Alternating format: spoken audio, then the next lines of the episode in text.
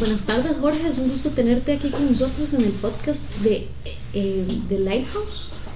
Yo quisiera primero empezar por decir que Jorge es un abogado increíble, es una persona con una inteligencia privilegiada que siempre presenta el mero increíble para poder atender siempre las necesidades de los clientes. Para nosotros de verdad en Lighthouse es un honor, es un gusto tenerte eh, en nuestro equipo. Eh, yo quiero también resaltar la trayectoria de Jorge, ¿verdad? Que ha sido, bueno, pieza fundamental, estoy segura en todos los equipos en los que ha estado, pero, pero podemos decir también a nivel de sector privado y en algún banco, no diremos cuál. pero, eh, pero sí también decir que, que para nosotros es un honor de verdad, Jorge, siempre poder aprender de tu inteligencia, de tu calidad moral. Eh, y hoy eh, tenemos un tema muy, muy interesante que además vos manejas a la perfección, que es el tema de contratos y cláusulas de confidencialidad. Entonces yo te cedo más bien la palabra para que nos digas, nos, ilustres. Muchas gracias por esa introducción. Eh, muchas veces la gente se pregunta cuando tiene algún tipo de relación comercial, si es necesario tener un contrato, ¿verdad? ¿Será, tan necesario? vamos, eh, si vamos al, texto de la norma propiamente, pues, diríamos que existe un contrato cuando no hay un acuerdo de cosa y de precio. Entonces, no, no es necesario que para que haya una relación jurídica deba de haber un contrato de por medio. El tema es que el contrato va a um, simplificar eh, lo que entendemos por cuál es el acuerdo o qué es el acuerdo, ¿verdad? Eh, un contrato le cabe básicamente todas las cosas que pongamos, siempre y cuando no sea en contra de la ley, pero lo importante de cubrir una relación jurídica, un, negocio eh, o, o un proyecto con un contrato es que va a darle seguridad jurídica a las partes de que los efectos que tenga esa relación pues van a estar cubiertos por ya un conjunto de normas que entre los dos acordamos. Entonces, eh, primero que nada, se hace, vital que, en nuestro ejercicio profesional, sea cualquier cosa, no nosotros como abogados, sino en cualquier área, eh, la parte contractual esté muy bien cubierta, porque eso va a ser la ley que nos cubre de alguna forma eh, para, para mm, problemas futuros. Ahora, con el caso particular de la confidencialidad, que ya es el, tema que nos atañe, podría eh, existir el caso en donde las partes firmen un acuerdo de confidencialidad, también llamado NDA o Non-Disclosure Agreement. Eh, ¿Por qué es tan importante que se firme ese contrato? Eh, yo diría que una de las cosas más importantes que tenemos en nuestras empresas, en, nuestros negocios, es la información. Es decir, la, la, información es el know-how de mi empresa, es eh, el, objeto de lo que yo vendo, del servicio que doy, es el cómo lo doy. Eh, eh, muchas veces la información que yo manejo me diferencia de mis competidores, me diferencia eh, eh, muchas veces de manera local, pero muchas veces de manera internacional. Entonces, eh, una afectación a la información realmente te puede lesionar tu, tu tu nicho de mercado, te puede lesionar tu negocio, te pueden lesionar eh, eh, tus intereses. Tus intereses, tu patrimonio, todo. Exactamente. Entonces, em, una, un acuerdo de confidencialidad o un NDA busca justamente identificar en una relación comercial, en la mayoría de los casos, qué información me va a compartir una parte y qué información le voy a compartir yo qué va a pasar con esa información y cómo es la forma de compartirnos esa información. Entonces, eh, desde ahí la relación se hace vital. Muchas veces un NDA se firma antes de que exista una relación comercial. Porque ah, a, como pasa, no sé, en relaciones humanas, eh, no de pronto te casas con alguien, así no de pronto te casas con... vamos, tenemos que conocernos, ¿verdad? Tenemos que saber cómo, cómo, cómo somos. Ciertamente, ciertamente. Eh, de la misma forma, en una relación comercial, quiero decir, no venimos y firmamos un contrato a cinco años y una inversión millonaria. Muchas veces tenemos que abrir nuestros libros, tenemos que abrirnos el uno al otro y revelarnos cierta información. Entonces, eh, ese es un primer escenario en donde un Non-Disclosure Agreement o NDA... Eh, sí, es fundamental. E, es, es, fundamental. ¿Por qué? Porque entonces yo así dictamino o señalo, bueno, qué información le estoy dando a la otra parte y qué información me están dando a mí. Eh, y ahora, ¿qué obligaciones le aplican a esa información que me están compartiendo? ¿Verdad? Ok, ¿qué puedo hacer? ¿Quiénes pueden tener acceso a ella? ¿Por cuánto tiempo me tengo que guardar el deber de confidencialidad sobre esa información? Veamos los riesgos que pueden existir eh, en, el caso en que haya una, fuga de información, ¿verdad? Eh, perfectamente puedes darle espacio a competidores para que copien tu idea. Perfectamente eh, puede haber algo que sea de índole de propiedad intelectual en donde no lo hayas registrado, que alguien más te lo pueda como eh, lesionar. Perfectamente eh, pueden tener acceso a temas financieros, de estrategia, de marketing, de em, contraseñas y otro montón de cosas. ¿Por qué? Porque cuando firmas un NDA, algún día sí lo puedes hacer con un equipo de marketing o con tu abogado, pero también puedes firmar un NDA con eh, las personas que te van a, a, desarrollar un software o que te incluso que te van a configurar el correo. Es decir, hay eh, todas esas personas que están en áreas muy distintas, todos tienen información a perdón, acceso a información que es vital y confidencial. Quiero decir, si alguien tiene acceso a cómo están tus estados de cuenta y cómo están tus finanzas y personas eh, o, empresas de tu competencia eh, se enteran, puede ser sumamente riesgoso para vos, ¿verdad? Entonces, eh, bien, decidir qué vamos a meter como confidencial y qué características le vamos a dar a esa confidencialidad se hace más que vital antes incluso de empezar una relación eh, comercial. Qué interesante, Jorge, porque ahora que vos decís, bueno, es que realmente uno tiene que analizar que puede ser exactamente cualquier persona que pueda llegar a tener algún tipo de relación, contacto o lo que sea con la información. O sea, independientemente de si va a ser pues larga, ¿verdad? O, si va a ser poco, eh, pues siempre es importante entonces proceder con esa protección. Como dices, sea la persona que te configura el correo o que va a trabajar en una pasantía, ¿verdad? Nada más, siempre es importante pues hacer esa protección. Entonces yo te quería preguntar, eh, ¿siempre es necesario en una relación comercial tener un contrato de, confidencial, de confidencialidad y no una cláusula? ¿O por qué? Ah, ok.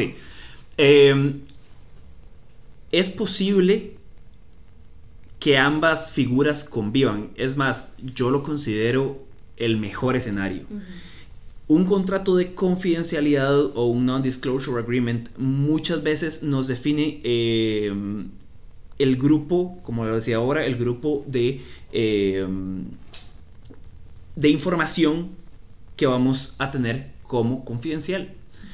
Pero cuando ya firmamos un contrato comercial, para poner un ejemplo, considero que debe de existir una cláusula de confidencialidad también dentro del contrato que podría o no, pero preferiblemente haga referencia al contrato de confidencialidad ya firmado. Y que en esta nueva voluntad de partes podamos otra vez eh, estar eh, adhiriéndonos a lo que ya nos dijimos al inicio que nos íbamos a revelar, por ejemplo, un NDA, y agregar o agregarle a ese NDA cualquier otra cosa que nos hayamos dado cuenta en el camino. Es decir, eh, cuando estábamos iniciando nuestra relación comercial, decidimos compartirnos determinada información. Pero cuando ya vamos a firmar nuestro contrato, porque ahora sí vamos a trabajar juntos y nos vamos a, vamos a estar juntos en un proyecto por los próximos 5 o 10 años, ok, nos dimos cuenta de otras cosas que tienen que entrar bajo nuestro tema de confidencialidad y bajo, bajo el scope de confidencialidad. O por ejemplo, al inicio, a quienes se le podían compartir la información eran solo a directores y los asesores legales. Pero bueno, llega otro momento en donde los que van a tener acceso a los temas eh, contables, financieros, fiscales, pues van, ya entonces se abre a los equipos financieros de cada, de cada eh, empresa junto con los autorizados que los definimos de una vez como tales. Eh, si, si ya es acceso a información alrededor de eh, un código fuente o eh, contraseñas y este tipo de cosas, bueno, ¿quiénes van a tener el acceso? Me explico. Entonces, esa cláusula de confidencialidad que ya ponemos en el contrato podría hacer referencia al primer NDA. Así que pueden convivir juntos, de fijo sí, pero es mejor que cuando ya se firme el, contrato, pues se pueda hacer eh, esta, esta referencia para que podamos amalgamar un poco más la, la, figura alrededor de la confidencialidad. Claro, claro, claro. Y también por otro lado, Jorge, a mí se me viene la duda, porque bueno, existen consultas a veces así, ¿verdad? De, clientes o, incluso de amigos, ¿verdad? De si se puede o no utilizar un machote, ¿verdad? Que se encontraron en internet, ¿verdad? ¿Es eso deseable? ¿Es eso normal, ¿verdad? ¿Qué, ¿Cuál es tu criterio? Vamos a ver. Como, como te decía, para que exista un contrato, únicamente debemos de tener un acuerdo entre las partes eh, de cosa y precio. El tema es que un contrato es lo más similar a un traje a la medida. Eh, yo perfectamente podría usar un traje cuatro tallas más eh, grandes que el mío y que me quede colgando, ¿verdad? y, va a seguir siendo un traje. pero definitivamente está muy lejos de ser el traje que yo necesito. Entonces, cada relación comercial, cada relación jurídica es distinta. Entonces, como especialista en contratos, de inmediato diría que no es posible utilizar machotes. Ahora, como todo, eh, tiene, podrían haber sus bemoles, porque existen los contratos de adhesión, ¿verdad? Pues vamos, que si soy una empresa que ofrece servicios de telefonía, no voy a ir haciendo un contrato para cada persona, pues ahí se entiende que tenemos un contrato de adhesión. Y para muchos otros servicios. El tema es que eh, el, problema con los machotes es que muchas veces nos metemos a Google y buscamos un machote de un contrato de alguien que lo hizo en alguna otra jurisdicción, no sé. exactamente. Y, y, en otro contexto. Entonces, eh, uno es, tal vez el tiempo lo que le da a uno esta experiencia, uno a veces va leyendo un contrato y uno dice como, esto lo sacó de algún machote en algún otro lado, porque incluso tal vez pueda hacer referencia a alguna regulación que solo existe en un país o en una región. Entonces de, inmediato te hace clic de que ni siquiera en Costa Rica aplica. Entonces, eh, sí es para mí vital que cuando vayas a arrancar una relación jurídica con alguien, con alguna otra parte, de fijo hagas un contrato asesorado eh, eh, sobre esa relación en específico. ¿Por qué? Porque todas las formas de terminar el contrato se dan por circunstancias distintas. El contexto en el cual se va a desarrollar el contrato va a ser distinto. Eh, los intereses de las partes van a ser diferentes definitivamente. Eh, y, no vayamos muy lejos. Los intereses comerciales de uno como parte hace 5 o 10 años eran muy distintos a los, a, los intereses comerciales que voy a tener en 5 años. Entonces, eh, ni siquiera estamos hablando de que sean otras jurisdicciones, es que cada contrato va a ser la expresión de la voluntad de esas partes en ese momento. Eh, entonces, decidir tomar cláusulas viejas de, o recicladas de otros contratos, por supuesto se puede, de nuevo. El, traje te lo puedes poner, pero que vaya a ser el traje que vos necesitas, eso sí es otra historia. De acuerdo, claro. ¿Y qué sucede, Jorge, cuando tal vez algún cliente, una empresa tiene operación, como vos decías, en varias jurisdicciones? Es decir, ¿de qué manera se hace para calzar bien, ¿verdad? Este tipo de contratos, ¿verdad? Que funcione eh, de forma general, ¿verdad? Yo creo que ahí es una, eh, esa es una de las cosas más importantes, eh, que haya una especie de amalgama entre los equipos comerciales y los equipos legales. ¿Por qué? Porque muchas veces los equipos comerciales tienen planes de expansión y planes de eh, comercio internacional. Y eh, como equipo comercial, piensa como equipo comercial. Desde el lado jurídico o desde el lado de un equipo legal que acompaña a un equipo comercial, eh, es ahí donde toca que haya un entendimiento interdisciplinario en donde podamos entender qué cosas podemos desarrollar en qué jurisdicción para que el contrato, que va a ser la expresión final de lo que estemos acordando, justamente tenga sentido con lo que hay en cada regulación, digo, en, cada país. Entonces, por eso yo creo que es tan importante que no solo involucres a tu abogada, a tu abogado o tu equipo legal en una transacción en donde tu donde el equipo comercial pues esté, pensando vender un servicio, un producto internacionalmente, o, pactar un contrato de ejecución internacional, no solo es importante incluir a, tus abogados, sino asegurarse que tengan algún tipo de expertise de cómo funciona eh, ese derecho regional, internacional o mundial.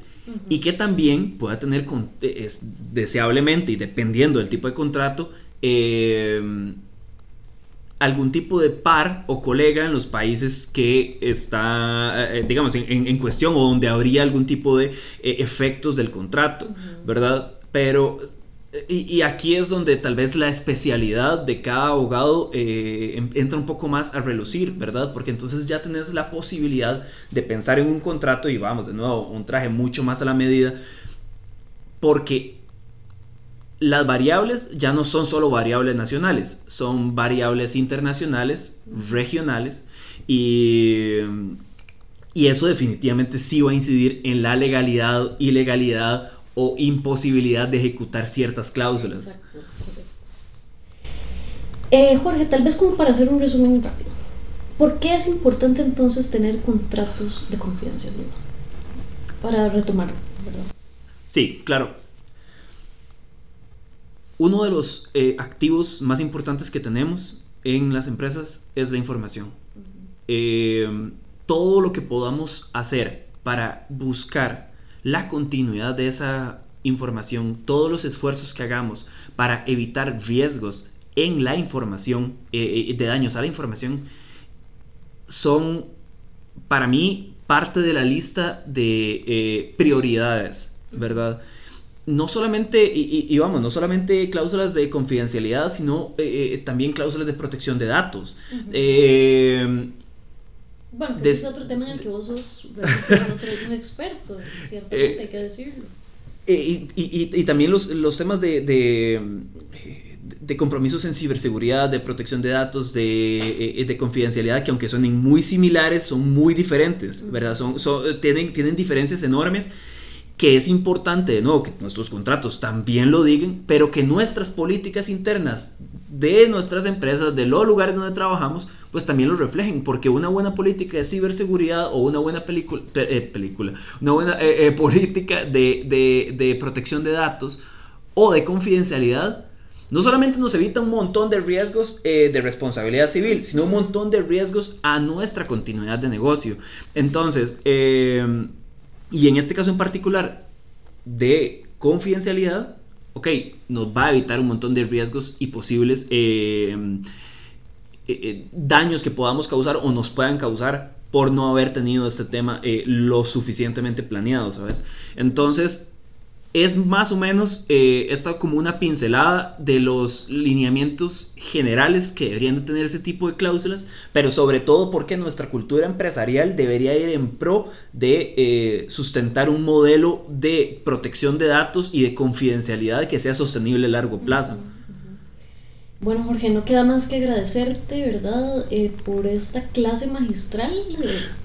eso sí, corta, quedamos Estoy segura que mucha gente va a tener dudas al respecto, entonces más bien invitarlos, ¿verdad? A que nos manden todas sus consultas, inquietudes, comentarios, ¿verdad? En relación con esto tan importante que nos expone Jorge, tan importante para las empresas, tan importante para muchísimos de nuestros clientes y, y, de verdad, Jorge, muchísimas gracias. Quedamos atentos a otra de estas clases tuyas magistrales. Muchas gracias. Que esté bien.